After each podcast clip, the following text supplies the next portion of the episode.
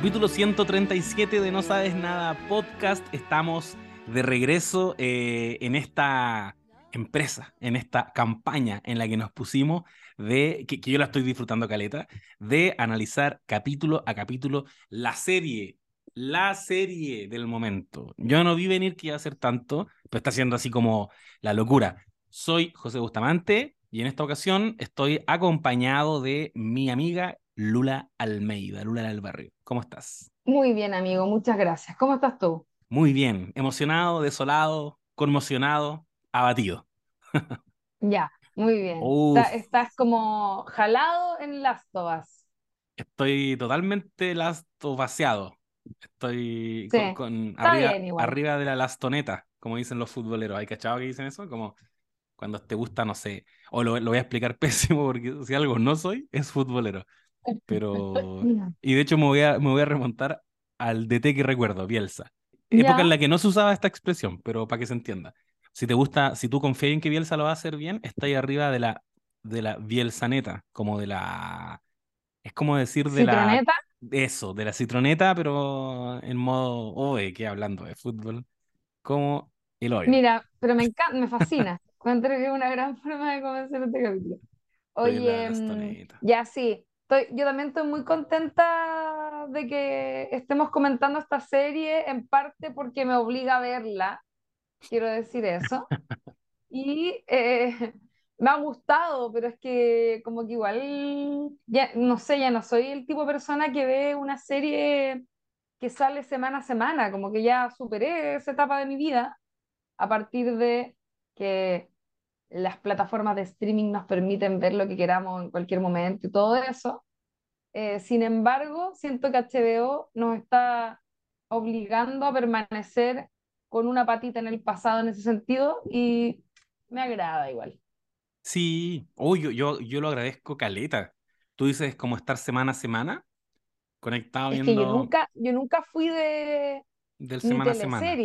Ah, yo, yo te vi teleserie, pero las dejé rápido. No, no era de estar enchufado a los horarios de la tele, pero cuando llegó la internet eh, y llegaron las reseñas y los blogs y todo eso, yo creo que ahí me enchufé mucho con las series de televisión y ponte tú Lost. Yo igual la veía hasta- desde cierta temporada, la empecé a descargar y la veía y Sí, comentaba.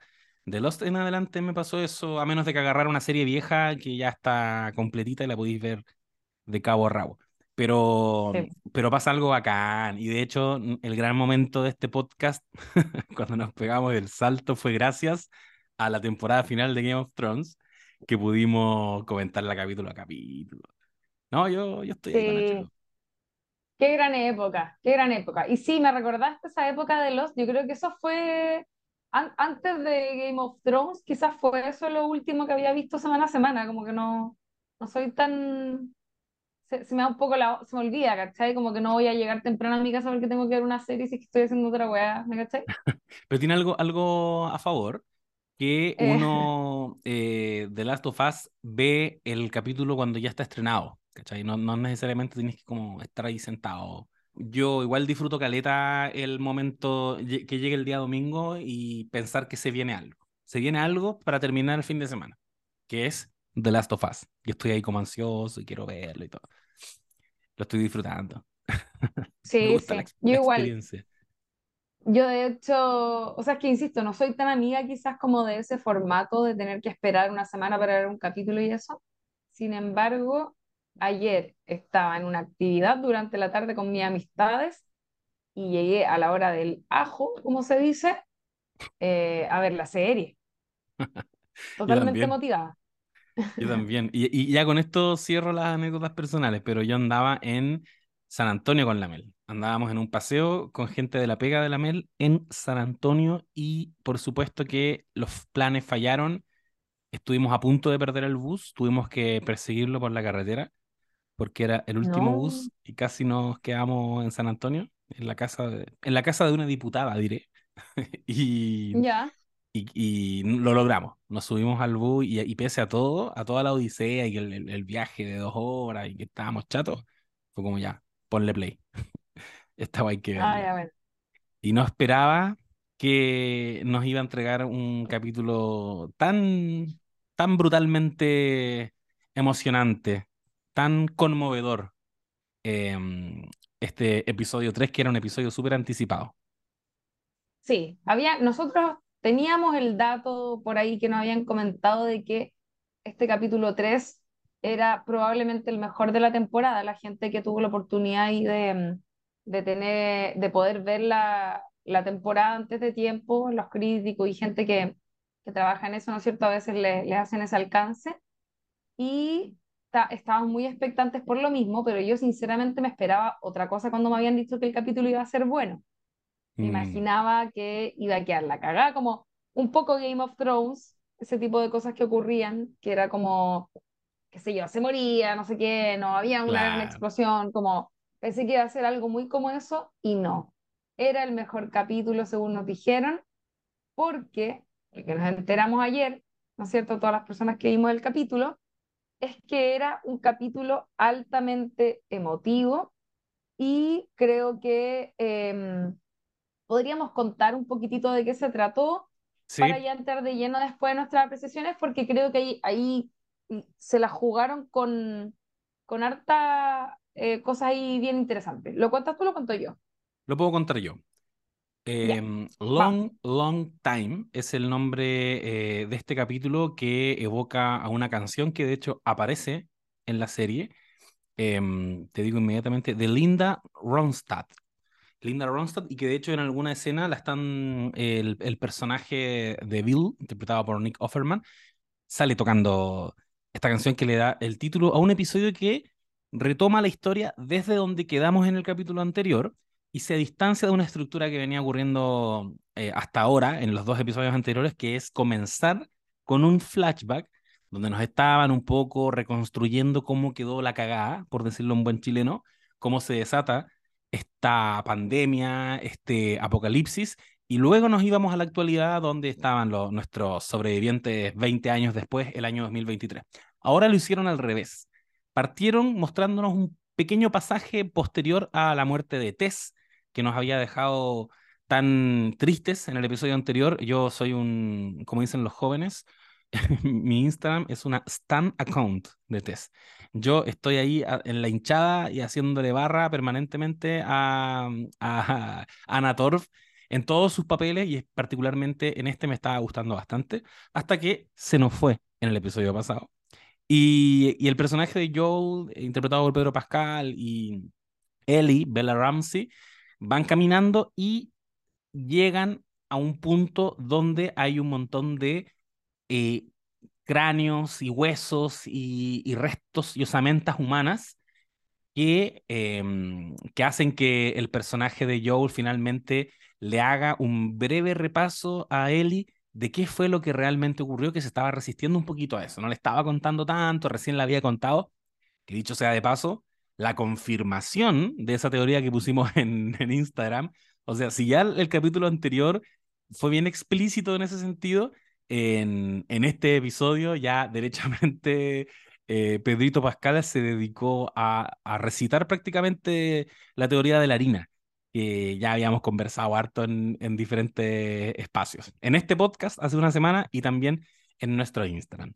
Y le comenta a Eli que em, lo que ocurrió una semana después de que se desatara este caos es que el ejército comenzó a eh, evacuar los pueblitos chicos y a llevarse a toda la gente con la excusa de que los iban a dejar en un lugar seguro, que era real, a menos de que no hubiera espacio. Y si no había espacio, te mataban. Y ella le pregunta, pero como a gente que, estaba, que no estaba infectada, así es, porque los muertos no se pueden infectar.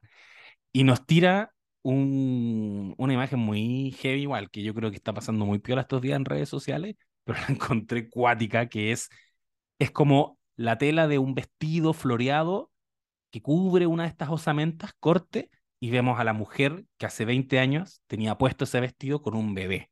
Y fue como, Dios mío, heavy. No, heavy. De hecho, hay, eh, lo que eh, es el vestido y es el como el tuto, ¿cómo le dicen a esa mantita que usan las guaguas? Ah, ya, como el es como el enterito.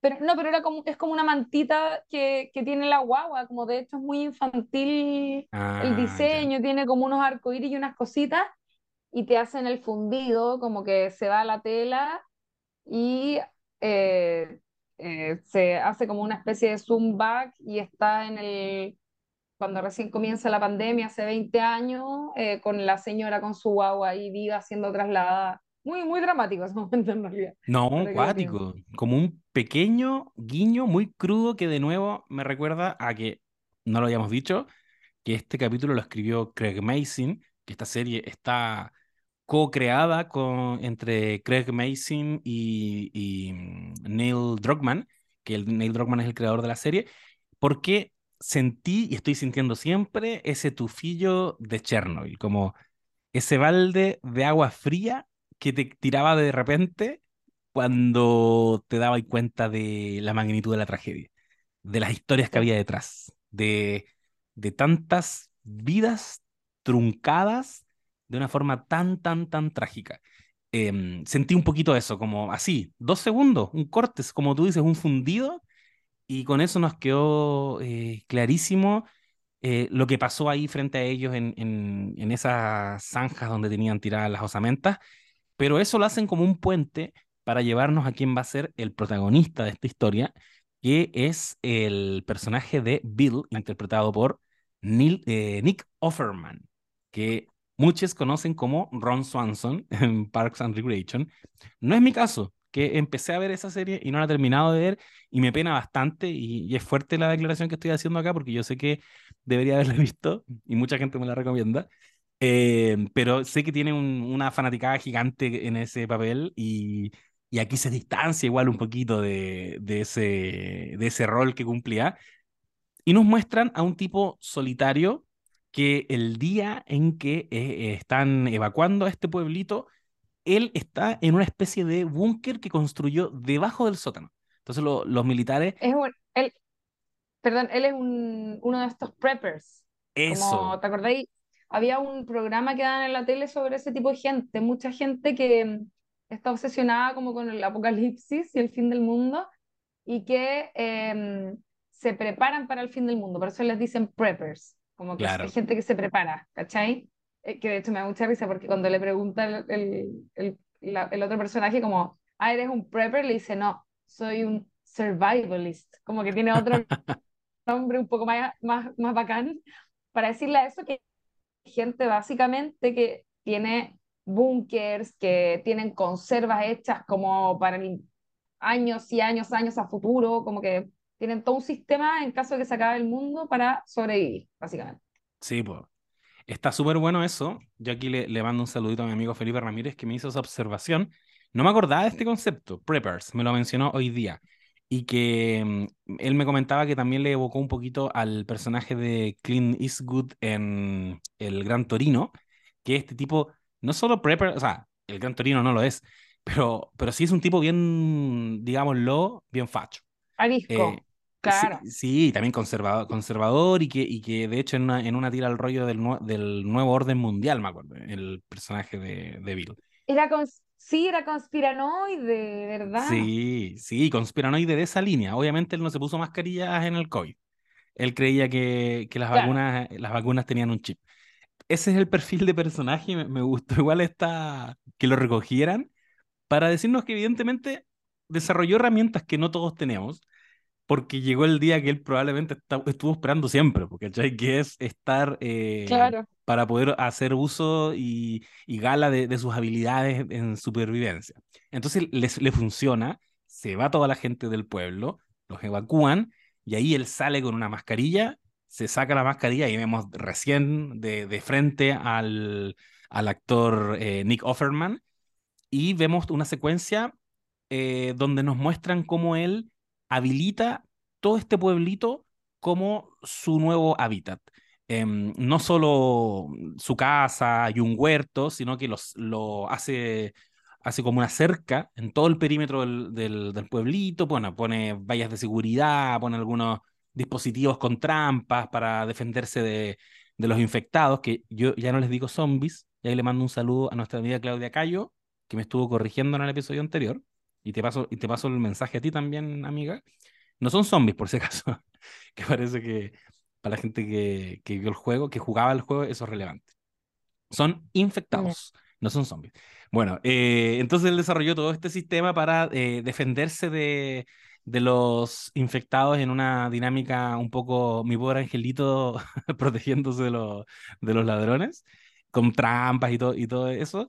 Y eh, vemos que en algún punto, bueno, los dispositivos funcionan, hay infectados que tratan de entrar y, les disparan con, con estas armas automáticas que tiene ahí apuntando, y de pronto cae alguien en una de sus trampas, en, en un agujero en el suelo, él sale a ver quién es y eh, pensando que es un infectado y escucha que le gritan que no está infectado, que tampoco, que, que es, un, es un humano, algo así. Y él le, pregunta, ¿estás armado?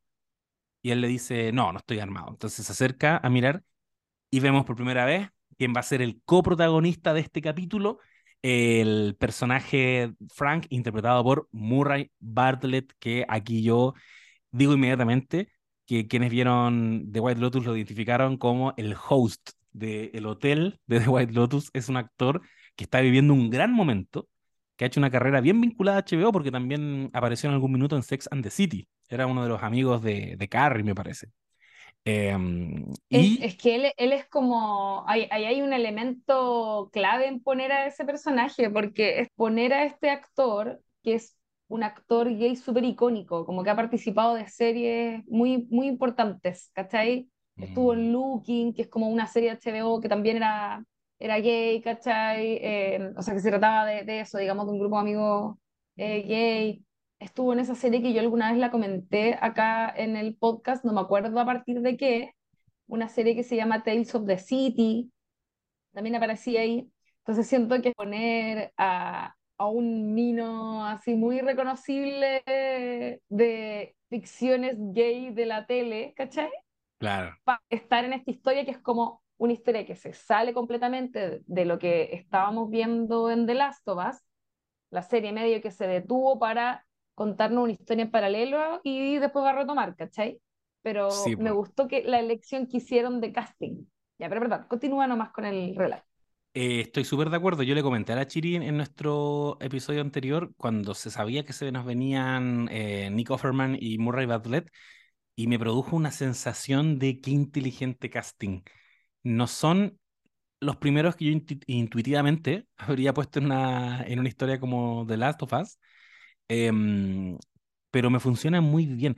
Tienen esto que que, que mucha gente y, y, los críticos denominan que son actores de carácter, tienen un rostro muy particular, tienen una mirada, los dos, muy expresiva, que, que te permite casi que actuar solo con gestos detrás de toda la barba que tienen ambos, porque también están súper en contexto post-apocalipsis bien desasiados, y esos ojitos expresaron tanto durante este capítulo que no creo que cualquiera podría haber, eh, podría haber hecho cargo de estos personajes.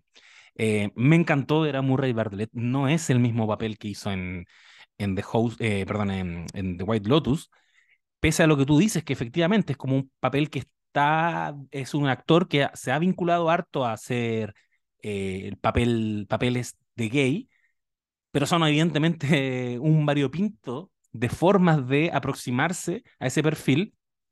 Y en este caso, em, me, encantó, me encantó cómo se distanció de lo que habíamos visto antes. Y bueno, se encuentran en esta escena. Ya dijimos lo que está pasando, ya ellos van a ser, se va a formar una relación entre ellos dos, pero no te lo dicen inmediatamente. Y yo no lo vi venir, debo decir, como un ignorante en la trama del videojuego.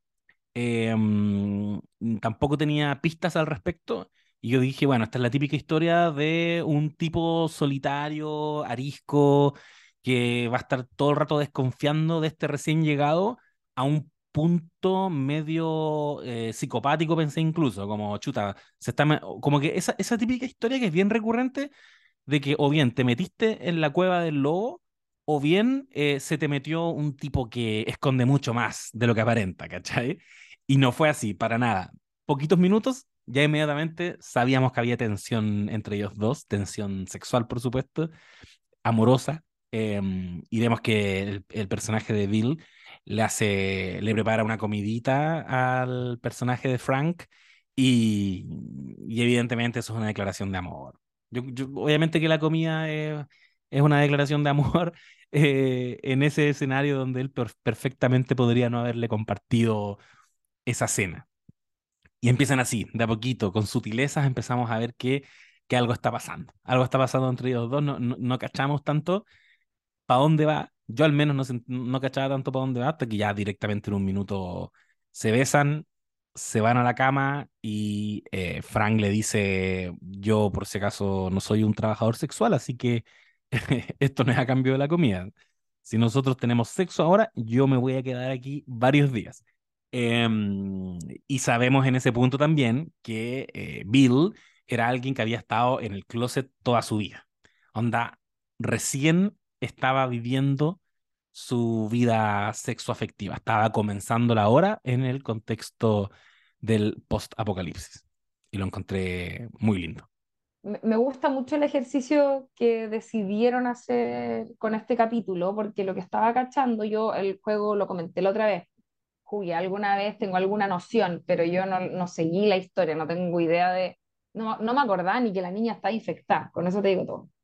Em, entonces, esto menos lo cachaba, el personaje de Bill al parecer aparece en el juego, pero en, en, el, en el futuro, en el fondo, en, el presente, digamos, de la historia donde em, eh, hubo cosas que ocurrieron en el pasado, al parecer Frank existió, pero ya estaría muerto.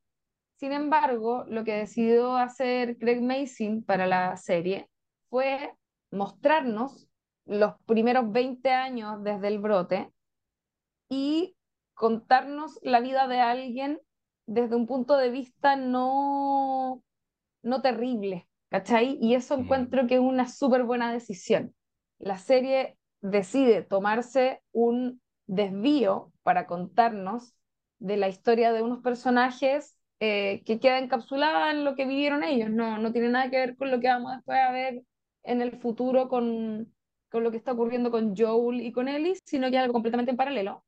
Y lo que decía Craig Mason es que él, en el fondo, quiso tomarse un descanso del miedo que había en los, en los episodios anteriores y explorar la esperanza sin eh, como el, la amenaza constante del peligro. ¿Cachai? Como que fue una decisión consciente de contar una historia amable. Y eso lo encuentro genial, porque más encima yo pensaba, no sé si a ti te pasó, eh, porque creo que nosotros hemos tenido experiencias relativamente similares, como que también vivimos una relación relativamente nueva empezando la pandemia. Y yo decía, creo que esto me resonó, como que toda la gente que vivió, entre comillas, amores de pandemia, como que de pronto te tuvieses que encerrar con la persona con la que estás, em, se sentía un poco así como estos gallos, ¿cachai? Eh, un poco teniendo que ser autosustentables de, de otra forma, obviamente en el caso nuestro, pero pero es como este mundo que se trata solo de dos, ¿cachai? Y en el caso de ellos, claro, te, te, van contando de a poco, cada cierta cantidad de años, una relación que termina durando eh, casi 20 años, ¿no es cierto? Creo que 17, una cosa así, que eh, es muy bonita, como que eh, es, ah, ¿sabes qué me pasó? Cuando parte la, el encuentro de ellos y ya como que se empieza a cachar que hay una tensión que aparte es muy bonito el gesto de, de Bill con lo de la comida, y mi pareja que es cocinero me decía, o sea, ahí, hay como, que también encuentro bacán de parte de la serie, que lo, lo, hicieron bien, o sea, evidentemente ese gallo había trabajado en servicio, ¿cachai? Como había, había toda una forma de eh, poner el plato en la mesa, servir el vino, mostrar la etiqueta, como todos esos detallitos. Ah. Eh, que lo, lo encontré como muy fino poner ese nivel de detalle de algo que no te lo están contando directamente, solo, solo te están contando que es un aficionado a la cocina, ¿cachai? Pero evidentemente hay algo más que eso.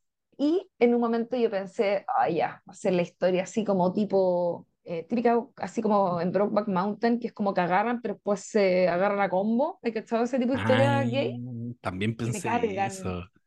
Que me mm. cargan. O sea, yo sé que eh, es probablemente muy real, sobre todo para este tipo de personajes de ambiente hipermasculinizado, eh, medios cuáticos, violentos, que no expresan realmente lo que sienten, qué sé yo, pero agradecí tanto que fuera, que no fuera eso, que fuera ternura, ¿cachai?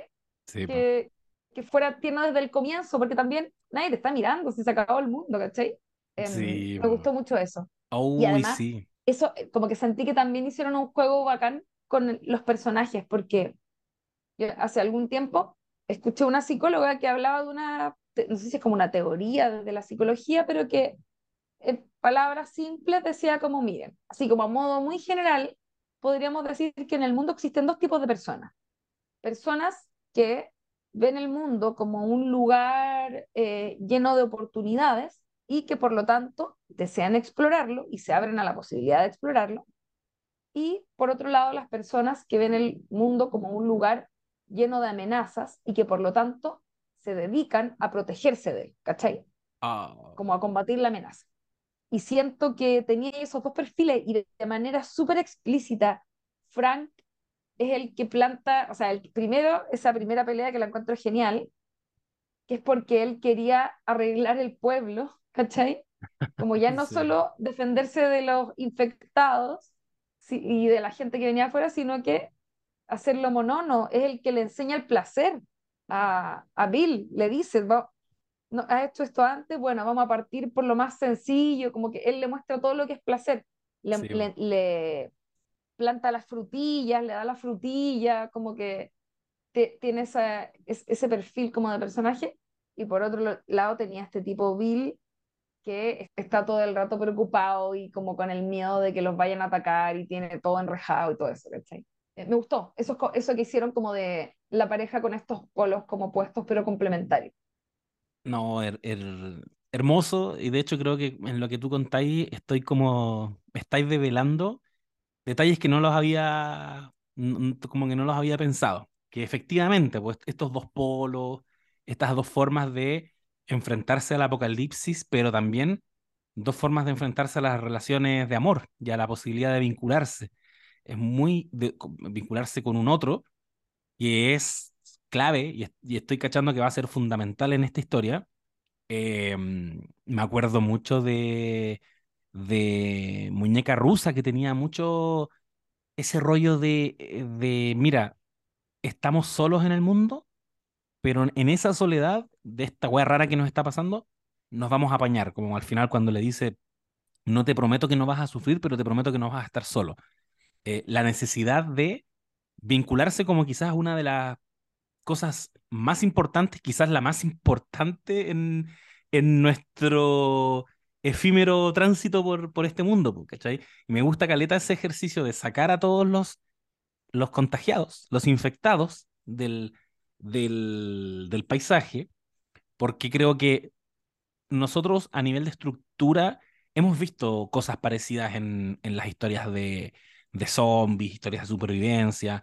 Yo quiero decir que eh, The Walking Dead hizo hartas cosas bien buenas y hizo tramas bien interesantes, pero nunca se permitió sacar de esa manera a los zombies del paisaje. Aunque sabíamos que los verdaderos eh, Walking Dead, los verdaderos muertos caminantes eran los supervivientes y que los zombies siempre son, siempre, en toda historia de zombies, siempre son un accesorio, son una, una excusa para hablarte de otra cosa. Me gustó cómo lo hicieron tan agudamente en, en este caso. Sácalos, sácalos del panorama y la gran amenaza que tienen son los otros humanos, cuando en algún minuto vienen como a acecharlos y a... De hecho, ahí, ahí los enuncian, los saqueadores, tienen un nombre y como que obviamente van a volver a aparecer. Estas tribus que andan por ahí dando vueltas. Llegan los saqueadores y ese es un momento en que ellos se ven enfrentados y, y su vida se ve afectada, pero nunca hay eh, infectados. Y en ese escenario, entonces la importancia de vincularse porque ya nos están diciendo con los micelios, con, con esta habilidad que tienen los infectados, de acuerdo a la serie, que entiendo que no es exactamente igual en el videojuego, están todos interconectados. Un poco hablaba, le hablaba de eso a la Chiri en el capítulo anterior. Siento que hay algo ahí que nos están queriendo decir también. Los micelios están todos conectados, actúan como uno solo, y los seres humanos en contexto de supervivencia parece que tienden a, ser más yo, ¿cachai? A no conectarte con Tess, pese a que eh, y alguien hacía el cálculo el, hoy día en Twitter, que lo encontré brutal. Con este flashback que nos mostraron de Joel y Tess tomando tecito ahí con, con Bill y Frank, nos queda claro que ellos estuvieron caleta de tiempo juntos. Parece que alguien hacía el cálculo, puta, 17 años, ponte tú. Tuvieron como mucho tiempo. Al menos estuvieron más tiempo del que Joel pudo estar con su hija. Em, y esa weá, ¿cachai? La encontré muy loca. Entonces siento que él no está siendo capaz, o está al menos resistiéndose mucho. Su historia es la historia de alguien que no quiere ya generar vínculos porque sufrió mucho con la pérdida de su hija. Y esa weá le generó una coraza que yo creo que se fue endureciendo con episodios que ni siquiera sabemos cuáles son, no sabemos qué cosas le han pasado. Ahora acabamos de ver un poquito de eso. Em, se fue endureciendo al punto que él ya ni siquiera está preocupado de esta niña, Ellie. Le, están diciendo que puede ser la salvación, le están diciendo que, que puede que en ella esté la cura para esta infección, pero él está como loco, no estoy ni ahí, yo necesito un auto para encontrar a mi hermano y si no me voy para la casa. Bueno, en esa dicotomía me gusta Caleta que, que, mm, que, nos hayan mostrado y se hayan dedicado a mostrarnos un capítulo entero de eh, qué pasa cuando estás solito con alguien, así como tú decías, se van todos los peligros alrededor, al menos los grandes peligros, y, y tenemos el post-apocalipsis solo en función de nos quedamos solos, ¿cachai? Estamos solos en este mundo y parece que tenemos de todo. No va a ser tan terrible encontrar alimentación, no va a ser tan terrible encontrar el, el no sé, placeres. Entonces, ¿por, ¿por qué estamos acá? ¿Cachai? ¿Para qué, para qué estamos? Y finalmente, y va a sonar súper cursi, pero están por amor, ¿cachai? En esa escena de, los, de, de las frutillas eh, se encarna esa situación. Cuando él le dice, eh, Frank se quiebra, perdón, Bill se quiebra porque nunca antes había sentido miedo. ¿cachai? Porque nunca antes había tenido eh, nada que perder, nunca había tenido la sensación de que, de que alguien que está a tu lado el día de mañana puede no estarlo. Hermosa la propuesta que nos hicieron en este capítulo Craig eh, Mason y con Neil Druckmann y creo que, que hacia el final se vuelve todavía más terrible y más desolador. No sé si queréis que comentemos lo que le va pasando a esta relación después. Sí, o sea, es que es tremendo igual. Nosotros acá estamos, eh, se pusieron lacrimógenos a un nivel muy alto. Eh, bueno, es curioso lo que hacen, se me había olvidado esto. Primero tienen, viven un ataque de, de unos saqueadores o algo. Sí. Y los combaten bacán. Y Bill recibe un balazo, entonces un disparo en, el costado y creemos que se va a morir. Yo pensé que se iba a morir. Claro. Y eh, Frank lo, lo, ayuda, qué sé yo, le está poniendo como una venda, no sé qué. Yo convencidísima hasta ese momento que, que Bill iba a morir y te muestran 10 años después o no sé cuánto tiempo después, están los dos vivos, pero sin embargo es Frank el que está eh, con algún grado de discapacidad, ¿verdad? Sí. Y está en mal estado, entonces está en malas condiciones. Entonces él le comunica a Bill que, que llegó hasta aquí nomás, que no, no quiere seguir en el fondo. Y le propone un, un, último día juntos eh, que, que, que, termine como con todo lo bacán de ellos, como que le propone un panorama y que se vistan bonito y que coman rico y que se casen. Ah. Eh, y después él se va a tomar una cantidad de, de pastillas y, y estaría. Obviamente, eh, Bill termina también tomándose las pastillas y todo eso. Y me parece bacán que hayan hecho como, si bien es súper dramático el, como el final y todo, que no haya sido una muerte, por ejemplo, a manos de eh, infectados, saqueadores, sino que es como la naturaleza nomás, ¿cachai? Como que igual también la vida sigue ocurriendo como ocurriría normalmente en, sin, la, sin esa pandemia. De hecho, lo, lo dice Frank, creo, eh, en un momento, porque la, más encima, la, la enfermedad que tiene evidentemente es algo tipo esclerosis múltiple, ¿cachai? Em, y le dice, eh, Bill le dice como, oye, pero ¿estás seguro que quieres hacer esto? ¿Podríamos buscar algún tipo de medicamento, algún tipo de solución como médica? Y él le dice, pero si para esto no había solución antes, como que ahora menos, ¿cachai? Mm, Es como déjame irme en la mía, en el fondo. sí, Y, y siento que transforman algo que es dramático, pero lo transforman en algo muy bonito al fin y al cabo, que también es como, qui- quizás suena un poco guático lo que voy a decir, pero como esa decisión también de, de morir eh, es súper válida, ¿cachai? Para una persona que se encuentra en condiciones eh, no, no buenas, ¿cachai? Incómodas, eh, sobre todo en ese contexto que es como ya no tenéis nada, ¿cachai? Eh, la, es una eutanasia asistida, compartida, eh, también como eh, súper justificada, por así decirlo, eh, y que me parece, no sé, nosotros estábamos aquí obviamente muy emocionados por lo mismo, como yo tengo esclerosis múltiple, como que obviamente era algo como, algo que es algo que hemos pensado, obviamente, como en algún momento de la vida, puede ser que eh, estemos en alguna situación más o menos eh, como parecía, ¿no? Con, no con los infectados zombies, por supuesto, por supuesto, pero como esa otra situación, como de qué pasa cuando ya, no sé, estáis muy mal y como que no queréis más, ¿cachai? Como que siento que por ahí había algo como también súper real, ¿cachai? Como súper de la vida real. Me gustó, Puta. fíjate. Como que Mira, la, eh, lo encontré, lo encontré sad, pero bonito. No, má- más bonito que sad, ¿cachai? bueno, Neil Druckmann puso en Twitter, no entiendo por qué están todos llorando si ese era el capítulo feliz. Y, y me hace mucho sentido. Eh, y heavy lo que estáis diciendo, yo no lo había asociado a la esclerosis, no sabía lo que era. Eh, alguna enfermedad degenerativa es como obvio, de más que lo es. Eh, y encuentro que nos pone y nos, no, no solo nos enfrenta al gran dilema de la eutanasia, que como de perogrullo, sino que también nos enfrenta a la pregunta de eh, ¿para qué estáis sobreviviendo? Pues si todas estas historias son historias de supervivencia, eh, y a veces me pasa eso cuando las veo, como, ya, pero esto es la supervivencia por supervivencia. Onda Tess dio su vida porque ella piensa que hay algo más que va a venir después, que esta, esta Claro, civilización se va, se va a regenerar, que esta niña va a salvar a, las, a, las, a la sociedad o, o va a salvar a la humanidad y, y es capaz incluso de sacrificarse, porque también entiende que no hay mucho más allá de eso, pues, ¿cachai? El sacrificio personal para que el colectivo tenga un horizonte, porque hoy día no hay horizonte. Y tenías al personaje de Joel, que ha estado 20 años muerto, pues, ¿cachai?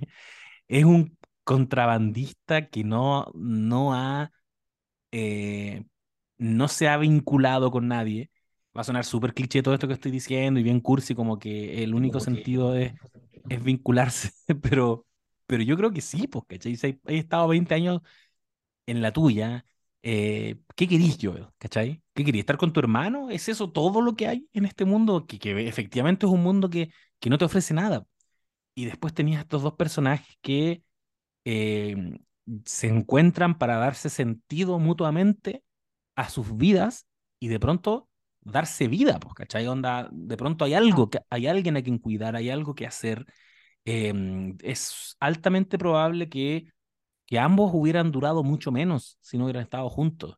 Em, se, se hacen muy bien mutuamente y, y le dan un sentido a la supervivencia. Hasta que ya no tiene sentido. Hasta que llega un momento en que es demasiado evidente que no tiene sentido. O sea, es súper duro, tú también lo comentaste ahora recién, pero el personaje de Frank, ¿para qué se está levantando todos los días?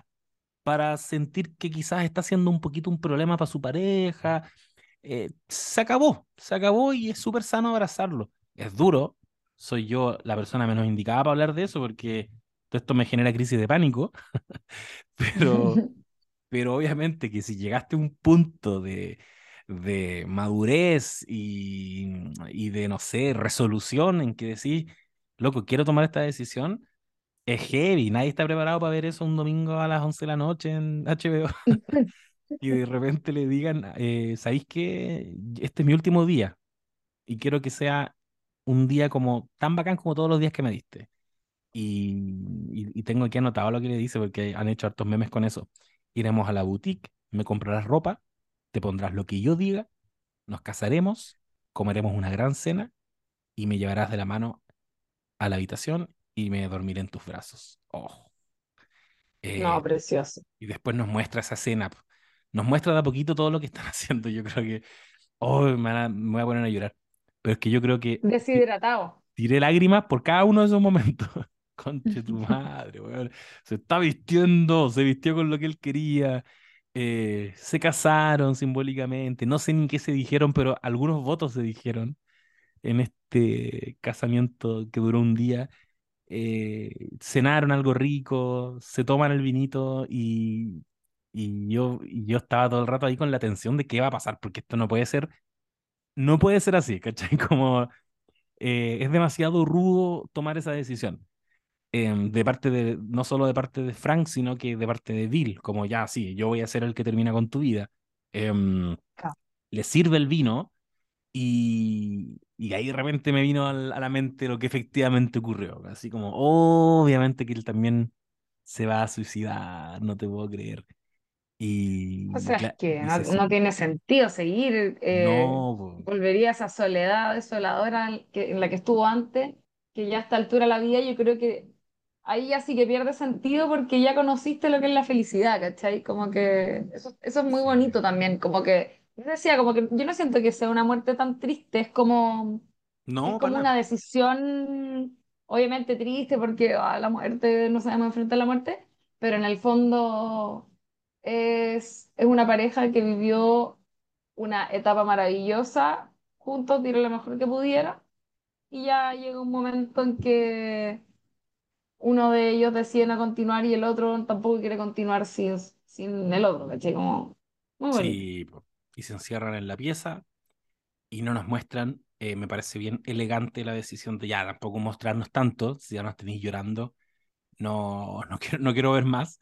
Y corte, eh, volvemos al presente y volvemos a Joel, volvemos a Ellie y llegan a este pueblito y Joel solo tiene que mirar una flor marchita para entender que ellos ya no están ahí. Y, y una flor que también nos habla de, del el rol que jugó Frank en esta vida que tuvieron juntos. Frank fue el que dijo, le enseñó el amor por los detalles y, y amar eso, ¿cachai? Amar todas las cositas pequeñas y, y también embellecer el entorno y, también disfrutar la belleza y, hagamos un jardín lindo y reconstruyamos las tiendas. Em, pero bueno, la flor está marchita, así que es evidente lo que pasó y entran juntos. Es bacán porque también la serie te demuestra que es un poco impactante para Ellie. Y eso nos recuerda que Ellie no ha visto nada de civilización. Eh, y aquí ve una casa, loco, es como que viajó al pasado. hay una casa donde está todo ordenadito y está todo muy distinto a cómo estaba la casa al principio. No sé si cachaste que, que la decoración fue cada vez poniéndose más frank o fueron como llegando a, un, punto ah. medio. Hay una pared que cambia de color, que se llena de cuadros, el baño también cambia de color. Em, pasa a ser la, la, casa de ambos, la vida de ambos expresada en, en la decoración. Y y, bueno, Joel se encuentra con, con, lo que ya sabemos, entra a la habitación, probablemente tiene, que haber visto ahí los cadáveres.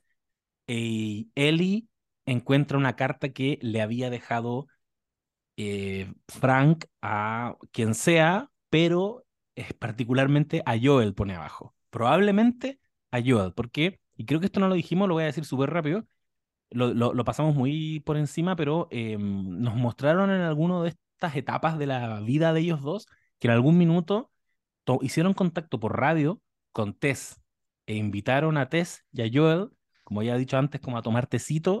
el personaje Frank quería hacer amigos en algún punto en esta historia. Y son ellos, obviamente, nuestros coprotagonistas de la serie quienes llegan y en un estado súper distinto, súper aseaditos los dos. Se nota que fue hace muchos años y se forma algo muy bonito entre Tess y Frank. Se nota que, cumplían un rol bien parecido en la relación, como la esperanza, la idea de que, puta, se puede construir algo, ¿cachai? En este contexto apocalíptico. Y, y, llegan ellos al acuerdo de que cuando mm, ya no estén juntos, se van a comunicar por radio y la forma de decirles que está todo en orden era lo que habíamos visto en el capítulo 1, pues tirar música de cierta década.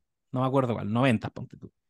Y eh, los 80 significa que está todo mal. En el fondo, es lo mismo que hacía el personaje de Desmond en Lost. En la medida que yo Claro. meta, introduzca acá la, la musiquita de los 90, significa que hay alguien acá que todavía sigue operando esta radio. Cuando la música pasa a, lo- a los 80, eh, significa que ya no hay nadie acá. Y que, y que Ah. eso fue lo que escucharon, lo que escuchó Ellie en el capítulo 1. Se cierra esa, ese círculo, nos dan explicación a eso. Y también eh, la- le, vemos como Ellie le lee la carta a Joel y, y se vuelve súper eh, significativo que al final, en uno de los últimos pasajes, deja de leer, porque básicamente Bill le está diciendo, yo entendí, yo pensaba que, eh, eh, o sea, yo estaba incluso feliz con este escenario de estar solo. Pensaba que no necesitaba a nadie hasta que llega Frank a mi vida y entendí que había, que podía tener a alguien a quien cuidar, alguien de quien preocuparme, etcétera, etcétera. Y le desliza, eh, preocúpate y cuida mucho a Tess. Y ya sabemos que Tess entregó su vida por la causa. Así que se vuelve un momento súper emotivo igual hacia el final y que le da un nuevo sentido a Joel para entender que Tess en este caso es Ellie, porque Tess tenía todas las fichas puestas en Ellie y pucha, ya no está ella para cuidarla, pero va a tener que cuidar a esta cabra chica. Y eso lo encontré. Claro. No, bacán. Buenísimo. Buenísimo. Hoy yo me vi Sí, dos veces el capítulo de todo esto, porque ayer, como contaba, fue, llegué a verlo después de un evento social mea cufifa. Entonces me pegué unas pestañadas al final. Y hoy día me lo repetí y como que le vi detallitos, porque tuve el... Cuando se encuentran, to- todo el encuentro, como el comienzo del encuentro entre ellos, con lo del piano, todo eso, es muy bonito porque es muy sutil como mm, de a poco, yo por eso mencionaba lo del actor que es gay, ¿cachai? sí, Porque siento que mm, uno lo ve y al, y al tiro sabéis que es gay, porque es un actor muy icónico de piezas que tienen esa temática, ¿me cachai? sí, Pero el otro actor no, po. no, po, Entonces, ese, ese, como, ese camino que te van llevando hacia allá va, va muy de a poquito, pero uno ya sabe que uno, eh, uno de ellos quizás sí está pensando en eso, ¿me cachai? claro, Y, y en la medida en que van como eh, conversando cositas, eh, de manera muy sutil empiezan a instalar el tema en, en un momento Parece que es cuando está cocinando. O sea, cuando llega con los platos que dice como... El otro se sorprende como le dice, hoy le diste color, ¿cachai?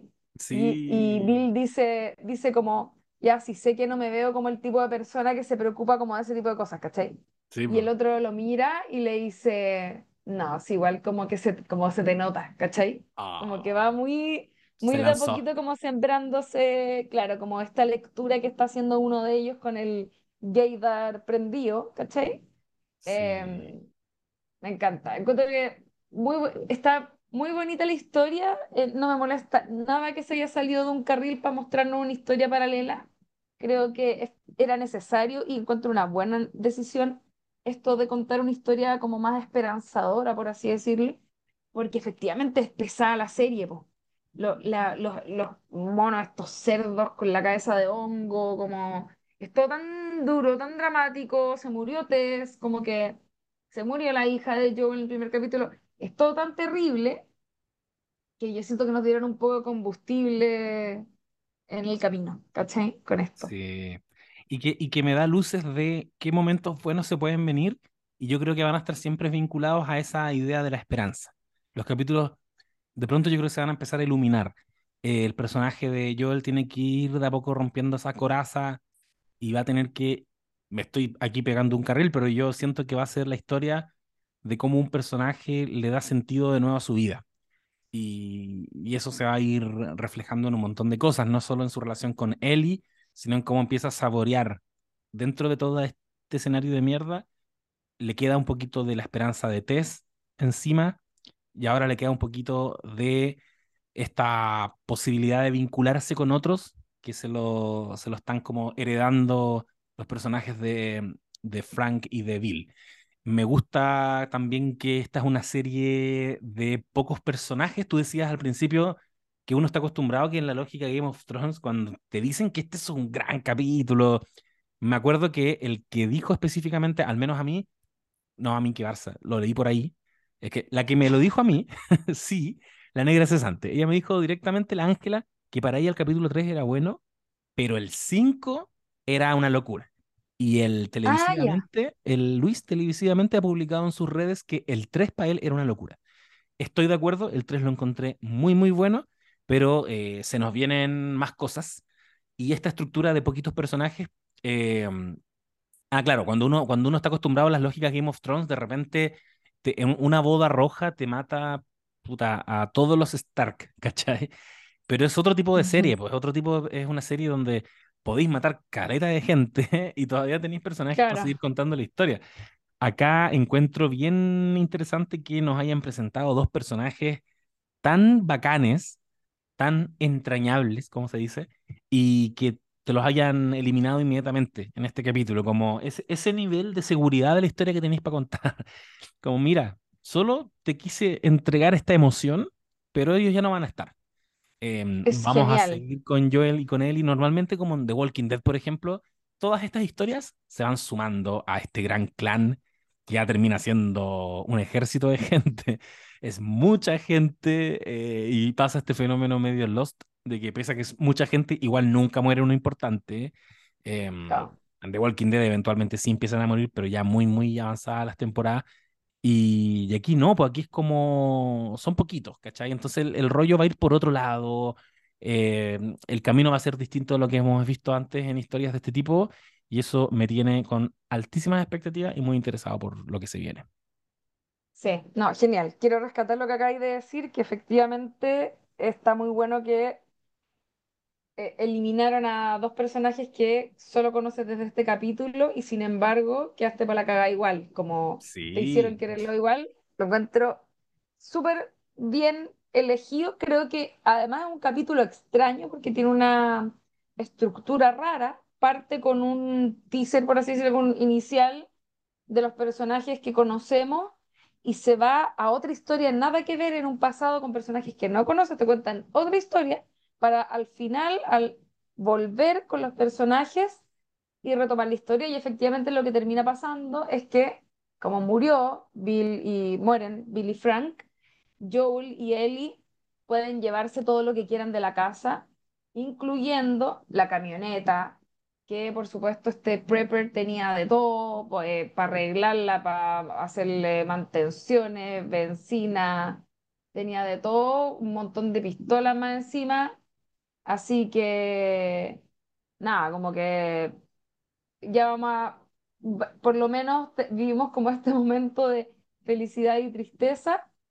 pero además nuestros protagonistas se fueron recargados para seguir con su camino ya no tan desprotegidos, que andaban literalmente a pata. Así que ahora al menos se van con, con un par de herramientas más. sí, se van súper equipaditos. Gracias a, a Bill. Quería comentarte que este capítulo, que evidentemente está siendo súper comentado en redes sociales, está dando mucho que hablar, alto meme, eh, es el que ha sido más valorado de acuerdo a los usuarios de IMDb con una puntuación eh, promedio de 9.4. Em, pero, y, y leí aquí un artículo que igual eh, en el pasar de los días ha habido, o sea, entre ayer y hoy día, eh, ha habido eh, reacciones negativas que lo han hecho bajar a una puntuación media de 9, siendo, siendo los que han contribuido a esta reducción en la valoración hombres con más de 30 años. Eh, ese, No. ese es el perfil ya. ¿Y, y qué quiero decir con esto? Que está pasando, y yo agradezco mucho a, a mi burbuja de redes sociales, al algoritmo que me tiene en una burbuja de, de permanente afirmación de mis creencias y mi Ujú. pensamiento que no me he cruzado con ninguno de estos hueones, pero están criticando, o sea, hay gente que parece que le costó asumir que fueran gays, porque como habíamos dicho antes, en el juego nunca fueron tan explícitos. Te hablaban de, de que Frank, perdón, Billy o Bill, Bill, tuvo alguna vez un compañero muy cercano. Y para todos y todas era como, loco, fue su pareja, ¿cachai? Pero un público más incel estaba así como, "Mm, no, no me queda tan claro porque no han sido tan explícitos. Y ahora Neil Druckmann, en contra de eso, hace esta declaración de principios y dice, loco, sí, eran gay, que no te queden dudas, te voy a mostrar eso en un capítulo entero. Em, y eso generó una resistencia nuevamente de una facción, yo creo que residual de los fanáticos. Yo en general estoy súper contento con lo que he leído en redes sociales, creo que no es un público tan odioso el que pasó del videojuego. En general están todos bien agradecidos con esta adaptación, pero por ahí hay quienes que no, hay quienes no les gustó que Bella Ramsey fuera eh, Ellie, hay quienes ahora no les gustó que ellos fueran tan abiertamente gays y ¿Y por qué no etcétera. les gustó lo, lo de Bella Ramsey? No he andado tanto, pero una cosa que me apareció por ahí era que eh, en algún minuto los creadores del videojuego dijeron que mm, el personaje de Ellie estaba inspirado en Ellen Page, ahora Elliot Page, pero O visualmente sea, de, de hecho no era, nada que ver, no era su voz, estoy mintiendo. Ah, mira, En mi mente es que era tan igual puede ser que yo también pensaba que era. hicieron ese, esa, ese traspaso, lo hicieron con algunos personajes que pusieron la voz en el videojuego y encarnan a su personaje en la serie. Entonces podría ser que quizás ellos, pens- ellos pensaron que iba a pasar lo mismo con, con Ellen Elliot Page. Em, No, y más y encima Elliot Page que ya tiene, weón, onda, sí, como... o sea, no funciona por Hubiese ningún pasado el lado. fenómeno, el fenómeno de gente de 30 actuando como en el high school. Hubiese pasado eso, Claro, el fenómeno de la escuelita del Chavo del Ocho, de Claro. Godínez. No, Eh, encuentro que es súper buena elección Bella Ramsey. Eh, Aparte que eh, siento que es muy la misma onda, como es muy, Es, como que visualmente también tiene algo medio similar, ¿cachai? Y encuentro que tienen tanto carácter y tanta vida, tanto Pedro Pascal como Bella Ramsey. Sí. Siento que se fue, que igual hicieron suyo los personajes, ¿cachai? De lo que yo cacho del juego se parecen, pero, pero esta es, es Bella Ramsey y es Pedro Pascal y esa weá me encanta. Eh, es No, buenísimo. divertido verlo, llenan la pantalla ellos dos solitos. Eh, no, yo encuentro que el casting está terrible, bueno. Quiero puro saber si va a aparecer por ahí más adelante alguien más conocido, pero me está gustando mucho. Mm, sí. Ya, Parece pues, estaríamos. ¿no? Sí, Sí, estamos yo dije muy. todo lo que pensaba, creo. Yo creo que también, y si no, lo decimos en una semana más, cuando hayamos visto el capítulo número 4 de The Last of Us. Un saludo a todos los adenadites que nos escuchan. Un saludo particular al no sabes nadite que eh, nos escribió estos días. No sé Sí, si Francisco. Francisco. Francisco nos escribió, nos contó una gran historia, nos escribió al correo eh, y nos contó, eh, me cayó bien porque como que hizo el alcance para contarnos eh, que él veía películas con sus hijos, como me- siento que me- me- nos metimos en, en una familia. Sí, Así que bacán. Muchos saludos, Francisco. Muchas gracias por escribirnos. Escríbanos a, bueno, a nuestras redes, por supuesto, arroba no sabes nada podcast en Instagram y a nuestro correo que es, no sabes, ¿cómo cuál es el es correo? No sabes, sabes no nada sabes nada podcast. podcast, arroba gmail.com. Eso. Francisco Venegas, el amigo que mencionaba la Lula, y que eh, es demasiado bacán que después de leer, de, de contarnos tonta historia de, de un hijo que, que tiene TEA y cómo se ha vinculado con las historias de zombies y, y con George Romero y cómo, cómo le ha impactado esta serie, nos termina diciendo postdata, si lo recuerdan, hace unos años me gané un premio en Instagram con ustedes por una historia bonita de amistad en torno a Star Wars. Y esa weá me mandó la chucha porque esa historia era realmente muy bonita de un vínculo entre dos hermanastros eh, asociado a, a su fanatismo por Star Wars. La publicamos, la pueden encontrar ahí en Instagram. Lo publicamos tal cual como nos mandó los mensajes. Eh, gran, no sabes nadite, Francisco Venegas, te queremos mucho. Y nos llegó hace una hora, mira, voy a pasar súper rápido por eh, alguien que tiene el, el nombre de Bienvenida Ficción, arroba Gmail. Bienvenida Ficción es la persona que nos escribe y, mm, y que nos dice, bueno, nos hace algunas preguntas, nos tira ahí su, rollo sobre la serie, qué temazos se sacaron, temazos que estaré escuchando en loop por un buen tiempo, 100% bienvenidos este nuevo final para Bill y Frank. Hay personas quejándose por no apegarse al videojuego, yo lo amé. Murray Bartlett, siempre maravilloso esa escena con las frutillas, uff. Em, también se pregunta si va a seguir apareciendo Test en los flashbacks y que nos quiere mucho. Se nota el cariño por la historia de The Last of Us, buen guion y gran desarrollo de personajes. Muchas gracias por su mensaje. Como decía mi amiga Lula, estamos en arroba no sabes nada podcast, perdón, no sabes nada podcast arroba gmail y también en arroba no sabes nada eh, podcast en Instagram. Estamos súper activos y activas en todas nuestras redes. Yo soy Buena Pic también en Instagram, Buena Pic y urgente difundir en Twitter. ¿Y tú, compañera, si te quieren buscar por ahí? Yo soy Lula la del barrio en todas las redes. En todas. Me pueden encontrar hasta en TikTok, pero no hago nada, eso sí. Más en Instagram. hasta en LinkedIn, Lula la del barrio. Hasta en LinkedIn, Lula la del barrio. Oye, quiero decir algo. ¿Puedo decir un último mensaje? Por, por supuesto. Creo que mm, no estoy de acuerdo con esto de, de, esperar que la historia se apegue tanto a la versión inicial que conocieron, estas personas que están molestas, porque, o sea, creo que cuando la versión primaria es muy bacán y, no sé, vas a modificarla y la vaya a cagar, obviamente eso está mal. Pero en la medida en que sea para mejor, bienvenido sea. Eso nomás quería decir. Y lo digo con todo, porque también eh, hay casos en que, en que funciona para mal y eso también vale la pena hablarlo. De hecho, te, dejo invitado, amigo, porque la Chiri ya la vio, a que veáis la serie de Merlina para que hablemos de los Loco Adams, que es mi gran ah. sueño Ojalá prontamente. Va a ocurrir, va a ocurrir al igual que eh, películas de los Oscars. Va a ocurrir, yo estoy seguro que eso va a ocurrir. tú presionas lo suficiente para que eso ocurra. Eh, en su momento, mira, debo reconocer que no me, no me tenté tanto con Merlina, pero igual ha generado harta conversación, así que yo creo que bueno, me voy a sentar a verla. Estoy avanzando con The Americans, estoy ahí, Eso estoy avanzando en la temporada 5, o sea que estaríamos temporada 5, 6 y estamos. Ah, estaríamos ya. Sí. Maravilloso. Así que atentos y atentas a eso. Eh, nos escuchamos la próxima semana. Les queremos. Un abrazo. Adiós. Adiós. And I think